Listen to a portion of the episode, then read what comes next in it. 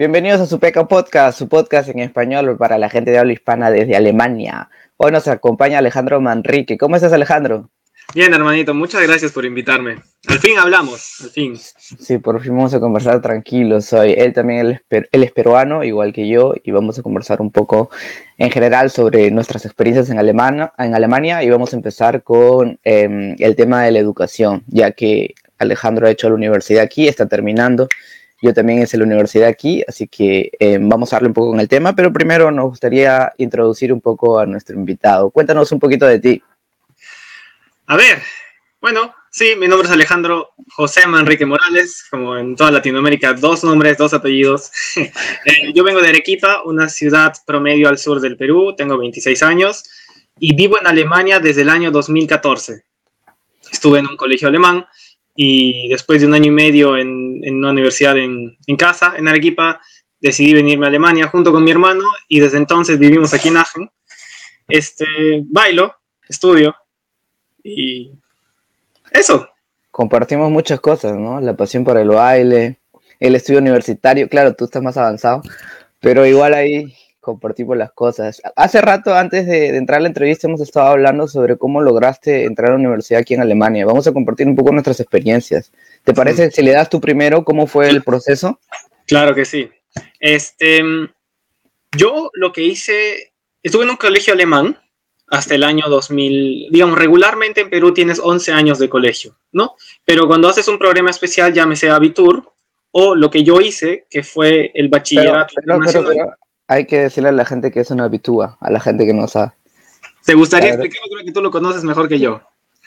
Bueno, el, el, para empezar, el habitúa es algo que no se puede traducir al español porque eh, es como, como son unos últimos años de educación escolar para poder entrar a la universidad, ¿no? Es un sistema que no conocemos en Latinoamérica, o bueno, si hay gente de otros países que lo tiene en Latinoamérica, sería bueno que nos comente, pero por lo menos en Perú no tenemos eso. En Perú son 11 años de colegio y luego examen para universidad y ya entras, ¿no?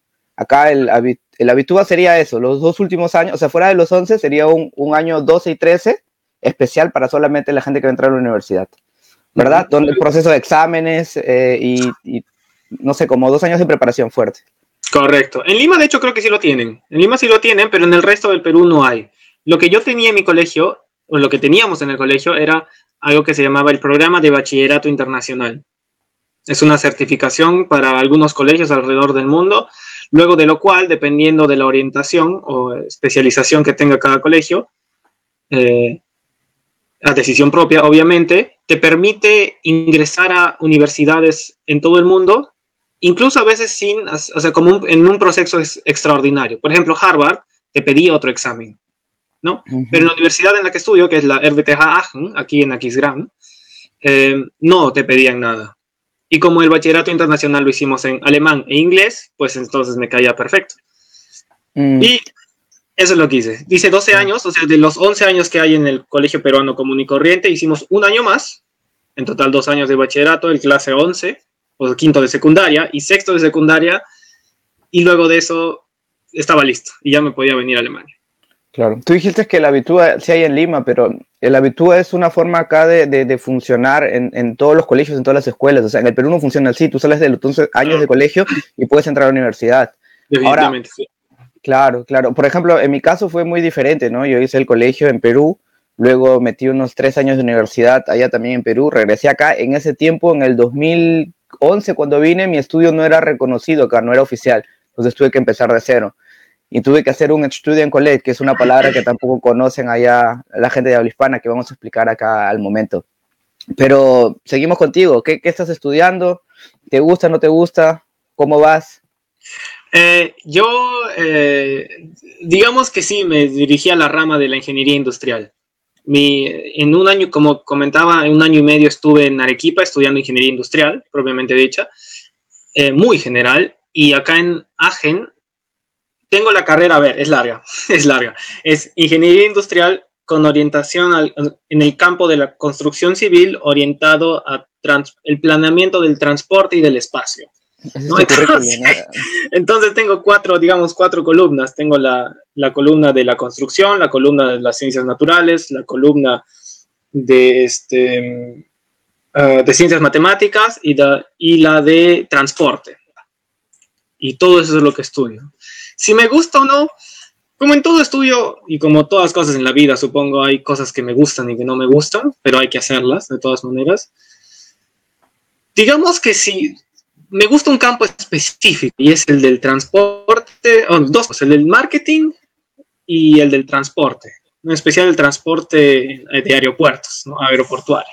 Sí, esas, esas cosas me interesan, pero obviamente la física y, y, y la investigación de materiales no es lo mío, para nada.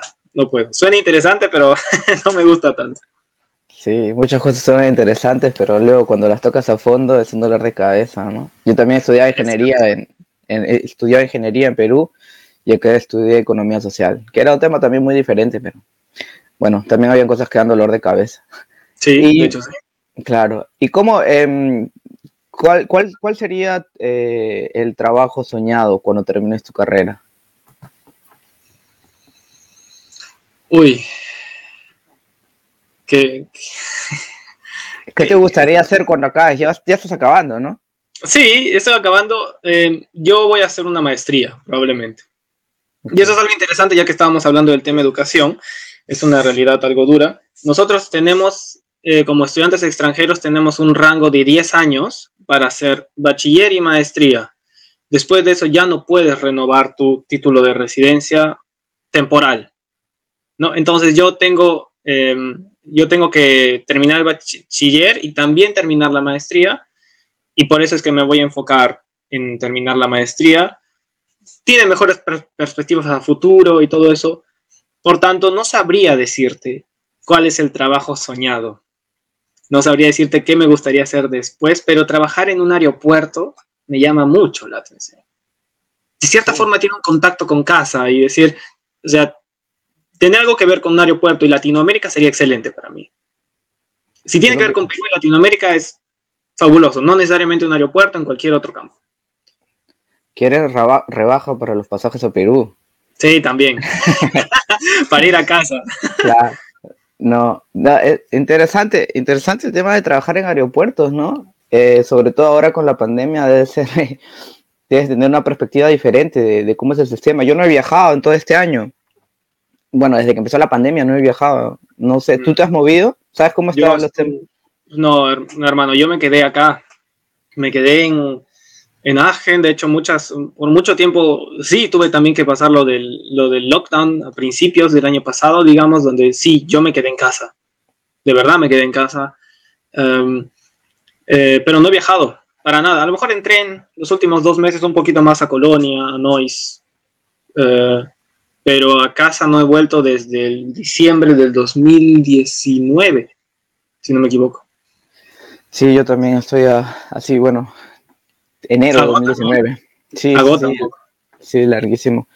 Eh, hay que renovar un poco el tema de la, de la educación. Eh, voy a tratar de exponer lo que yo tengo como conocimiento, corrígeme si me equivoco, porque la mayoría de, de, de conocimiento sobre ese tema lo tuve por compañeros de la universidad o por profesores del College. No cualquiera puede entrar a la universidad aquí en Alemania, es verdad. No cualquiera que haga la escuela, el colegio, eh, la secundaria. Es cierto, no cualquiera. O sea, acá hay filtros y filtros fuertes. Si no hay me equivoco, en la, en la, secundaria son tres filtros, que sería, eh, el, se le, en alemán sería el Realschule, el, eh, ¿cómo se llama el de medio?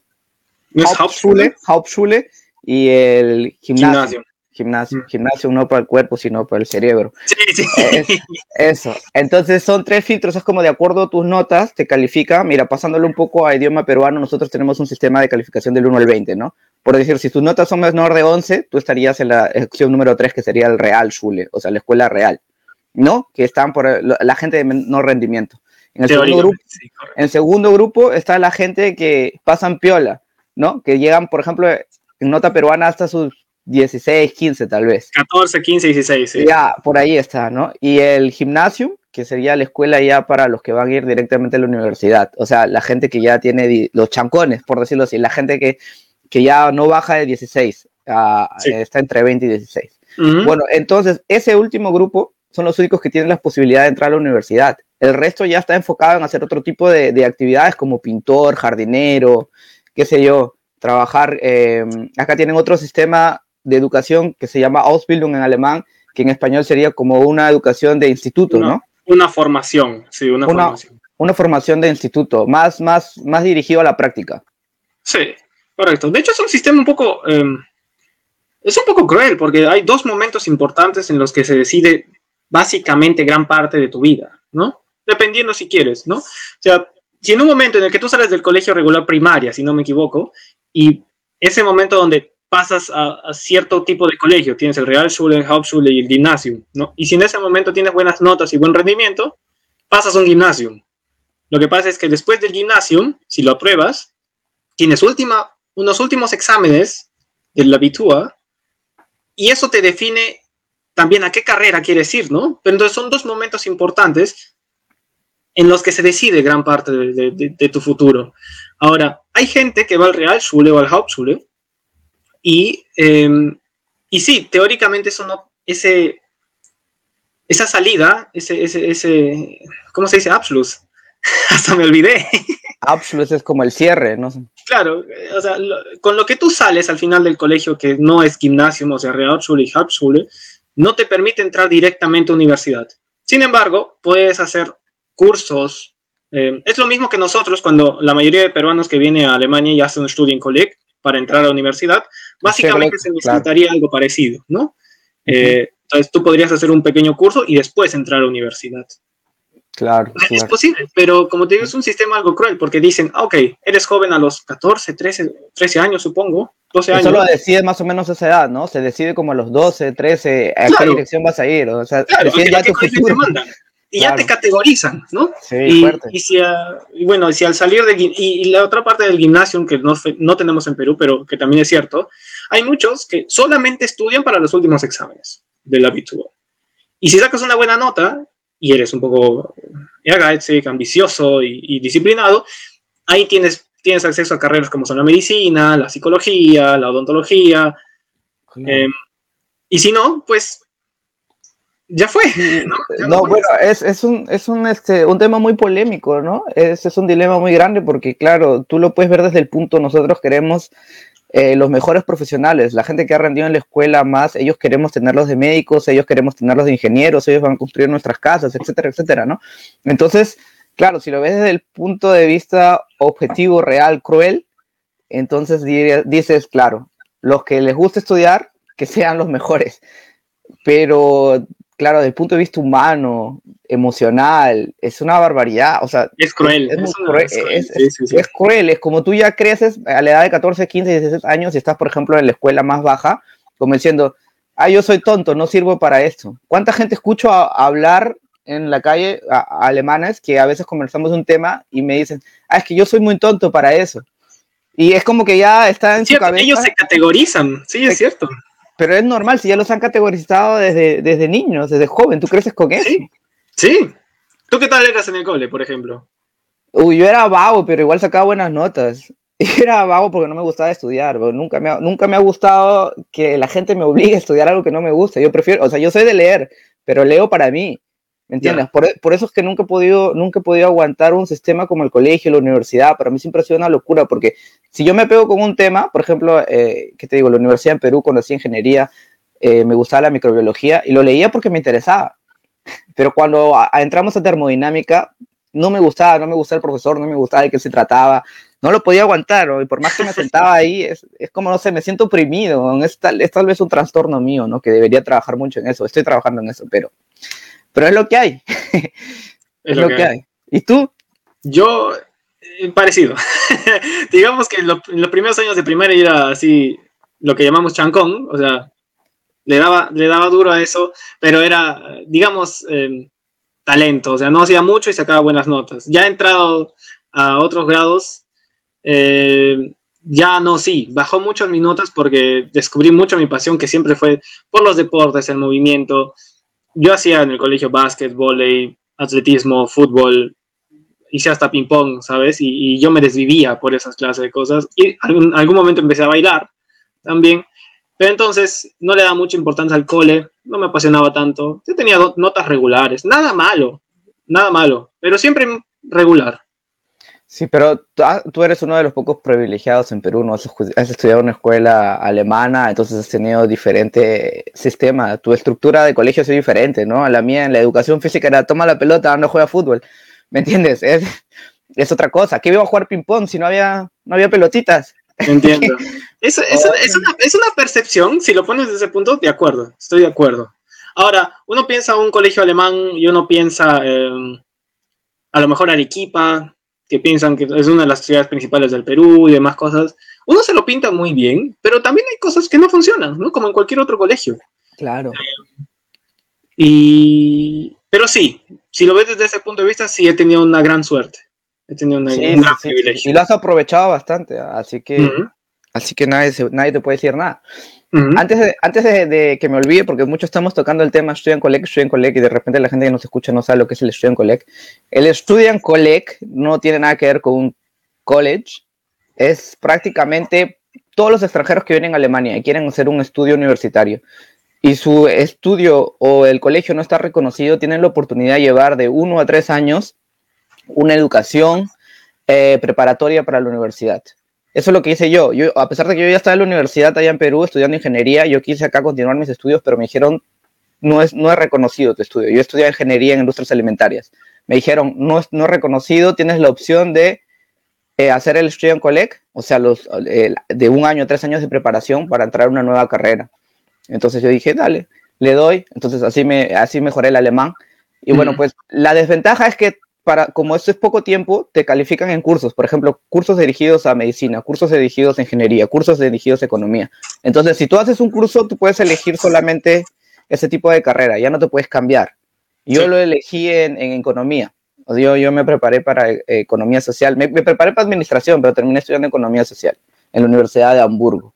Hice dos, tres años así, luego lo pausé por el baile, por trabajar, luego vino la pandemia y ahorita no sé, estoy como en, no estaba, no stand-by, no sé. seguir si seguir, si no seguir también, porque tengo muchos amigos que ya terminaron la carrera de economía social y yo creo que lo que están haciendo ahora, o bueno, ya hace cinco años tal vez, porque ya es bastante tiempo, eh, no sé si hubieran necesariamente requerido un estudio universitario para eso, ¿sabes?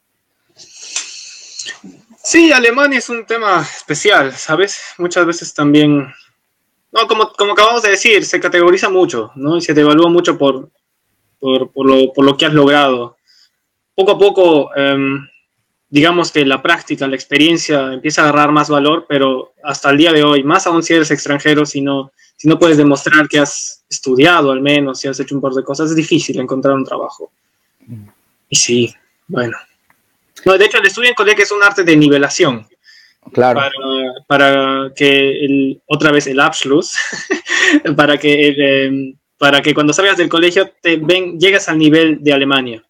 ¿No? Al, nivel de lo que sería un, cierre de colegio de abitur, ¿no? De, de gimnasium, que debería ser el más alto. Claro. Sí, sí, sí.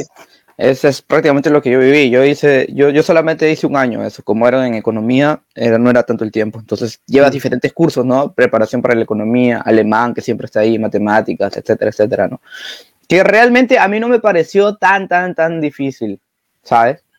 Porque yo ya había hecho tres años de universidad, entonces la matemática que me enseñaban ahí, yo estoy en ingeniería, la matemática que me enseñaban ahí no era tan difícil, eran cosas que ya las había visto.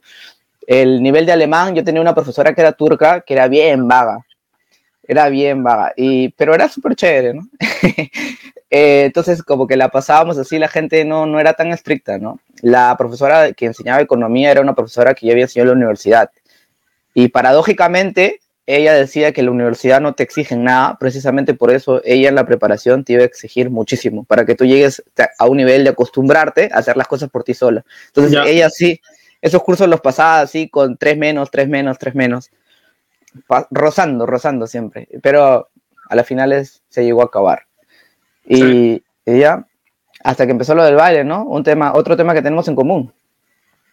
Sí, pues. ¿Cómo entraste? ¿Cómo entraste tú? Ay, yo recuerdo que a los 13 años este, hubo un, momento en el que estábamos en una feria que se llama la FIA, la, la Feria Internacional Arequipa. Em, viene por las fiestas de Arequipa. Dura 10 días y es una feria grande, es como una expo y, y hay muchas tiendas, hay muchos stands, pero también hay un, un, jardín grande donde hay juegos mecánicos y, y hay un escenario grande para shows y, fiestas y demás cosas, ¿no?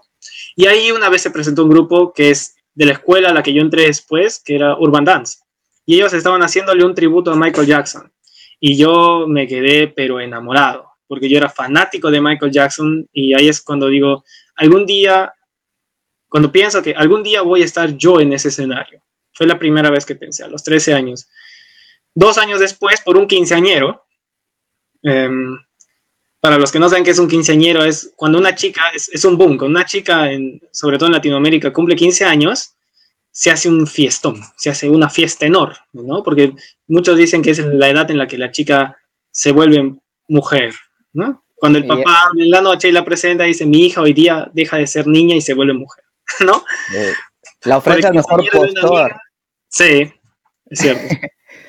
No, no, eso, eso no lo digo yo, viene claro de la historia, ¿no? O sea, es una tradición española, que, bueno, virreinal, que, se creó allá y todo eso. Pero bueno.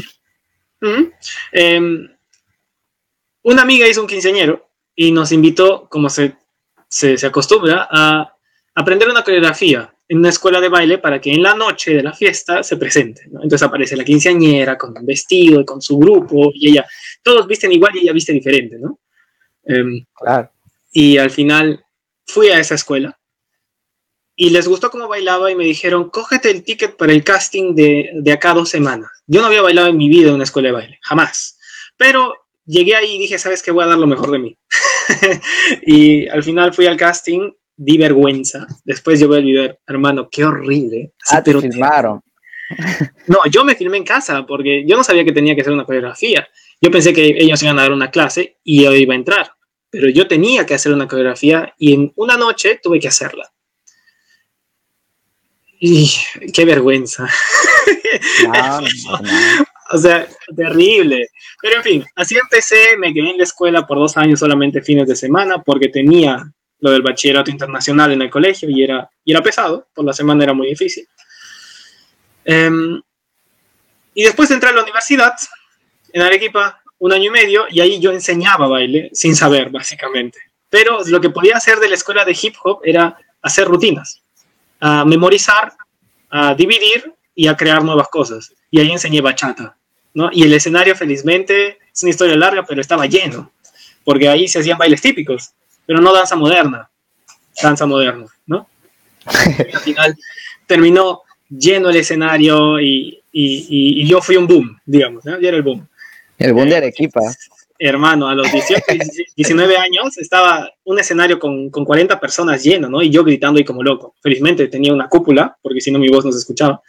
Em, pero de ahí salen muy buenos bailarines de Arequipa y de eso estoy orgulloso, porque yo me atreví a hacer eso y salen muy buenos bailarines de Arequipa. Em, me vine a Alemania y yo dije acá, yo soy lo máximo, ¿sabes? Yo soy latino, tengo sabor, soy joven, todo, ¿no? Pero la realidad es, es muy distinta. Yo llegué acá básicamente a dar vergüenza, porque yo bailaba terrible a comparación del resto. Nada de postura, nada de tiempo, ningún paso de baile, este, nada de técnica, ¿no? Entonces, yo me metí ahí. Yo te estoy hablando de cuando empecé, cuando yo tenía 20 años aproximadamente. 20, 20, años empecé a, a, tomarlo un poco más en serio tomé un par de clases acá, allá, y, y bueno, así empecé básicamente en lo que estoy haciendo ahora, que es salsa y bachata. A los 20 años aproximadamente, 20, 21 años, empecé a tomarlo un poco más en serio. Y, y hasta el día de hoy.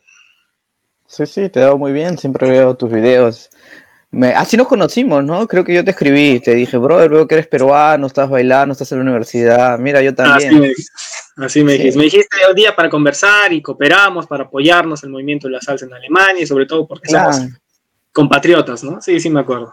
Sí, sí, sí, siempre es chévere estar en contacto con todo el mundo y yo soy alguien de que le escribo a todos, si veo algo que me gusta, siempre le felicito, me gusta siempre motivar a la gente, ¿sabes? Porque eh, es muy fácil desmotivar a la gente entonces hay que apoyar mejor, hay que darle. A veces solamente un que ven se ve te puede alegrar el día, ¿no? Y te ayuda a seguir trabajando. ¿Cuánta gente ha dejado de trabajar ahora por la pandemia, ¿no? Más bien necesitamos que la gente siga apoyando la cultura, el arte, en general, ¿no? Sí. Me, hace, me hace recordar, una vez un alemán en una fiesta me preguntó, ¿y tú puedes vivir bien con el sueldo de, profesor de baile o de, o de bailarín. Yo le dije, yo me levanto todos los días contento porque sé que voy a dar clases y me voy a dormir tranquilo porque he hecho tanto, tanto deporte que, que duermo con un bebé todas las noches. Claro. Él, se quedó pensando y me dijo, ah, no, yo lo decía por el dinero. Ah, yo le decía, ah, yo puedo pagar mis cosas y hasta tengo un auto. Le dije, está bien, estoy vivo bien, pero para mí es más feliz el día a día. ¿Cómo, cómo, cómo va pasando mi día, sabes? O sea, así ganar un millón de, de euros anuales, y estoy trabajando ocho horas así, tenso, tenso, que no puedo ni respirar, me duele la espalda, me duele, me duele todo eso, eso no lo podría aguantar. O sea, para mí mi tiempo vale oro, ¿sabes? Así esté ocho horas rascándome la barriga, esas ocho horas las estoy disfrutando y no, no, las, no las quiero cambiar por dinero.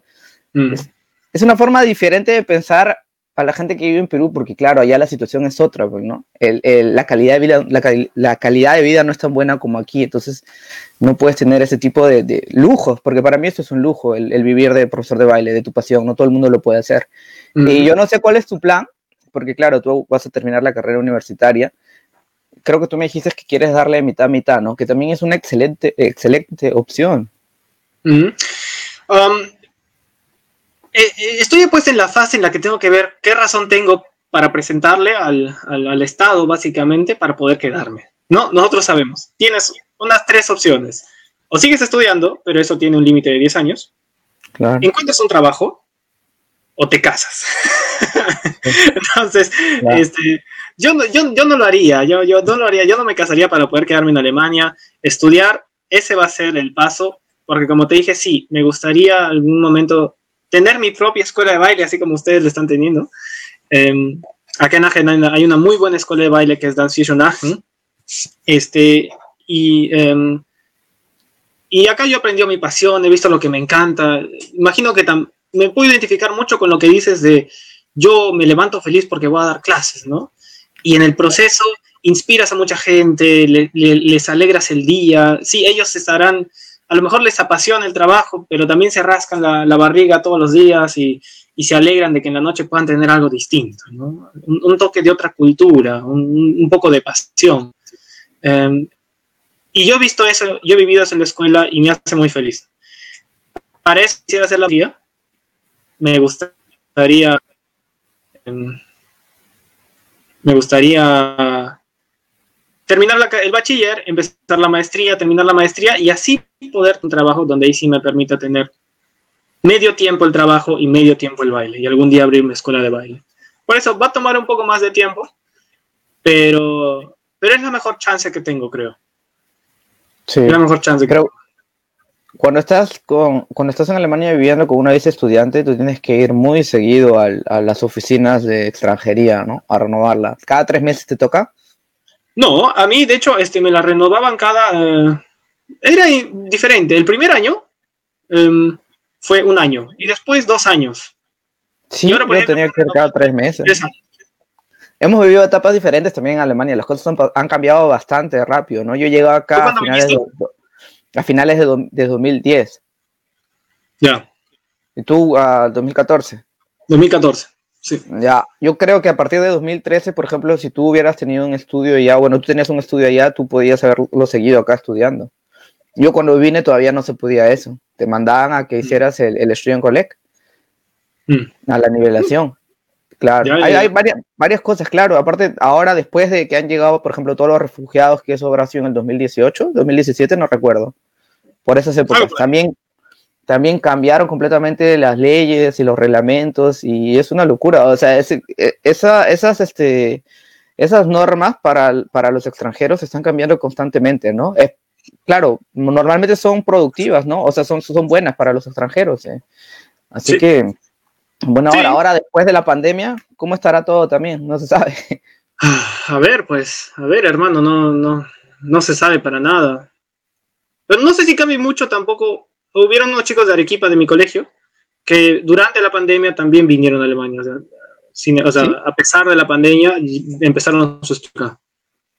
Así que no lo sé, pero yo tenía mucha suerte, creo que sí. Tuve mucha suerte de estar en un colegio alemán, tuve mucha suerte de estar en Agen por, eh, por un dos meses, tres meses el año 2012 como estudiante de intercambio y mucha suerte de tener esas amistades y familia acá que nos apoyaron al inicio del estudio en el 2014. y, también de tener esta facilidad de tener el, digamos, la residencia, el permiso de residencia por un año, por dos años, por tres años. Em, encontrar una escuela de baile fabulosa. Sí, he tenido mucha suerte. Sí, y me alegro mucho por ti, en serio. Tienes buena vibra, así que en buena hora, hermano. Gracias. Bueno, papi. Papi, ¿y algunas últimas palabras o alguna última anécdota que nos quieras contar para ir cerrando la entrevista o el podcast? Este. Nada, ha sido un año bastante complicado. No sé cómo tú lo habrás vivido. ¿Cuál?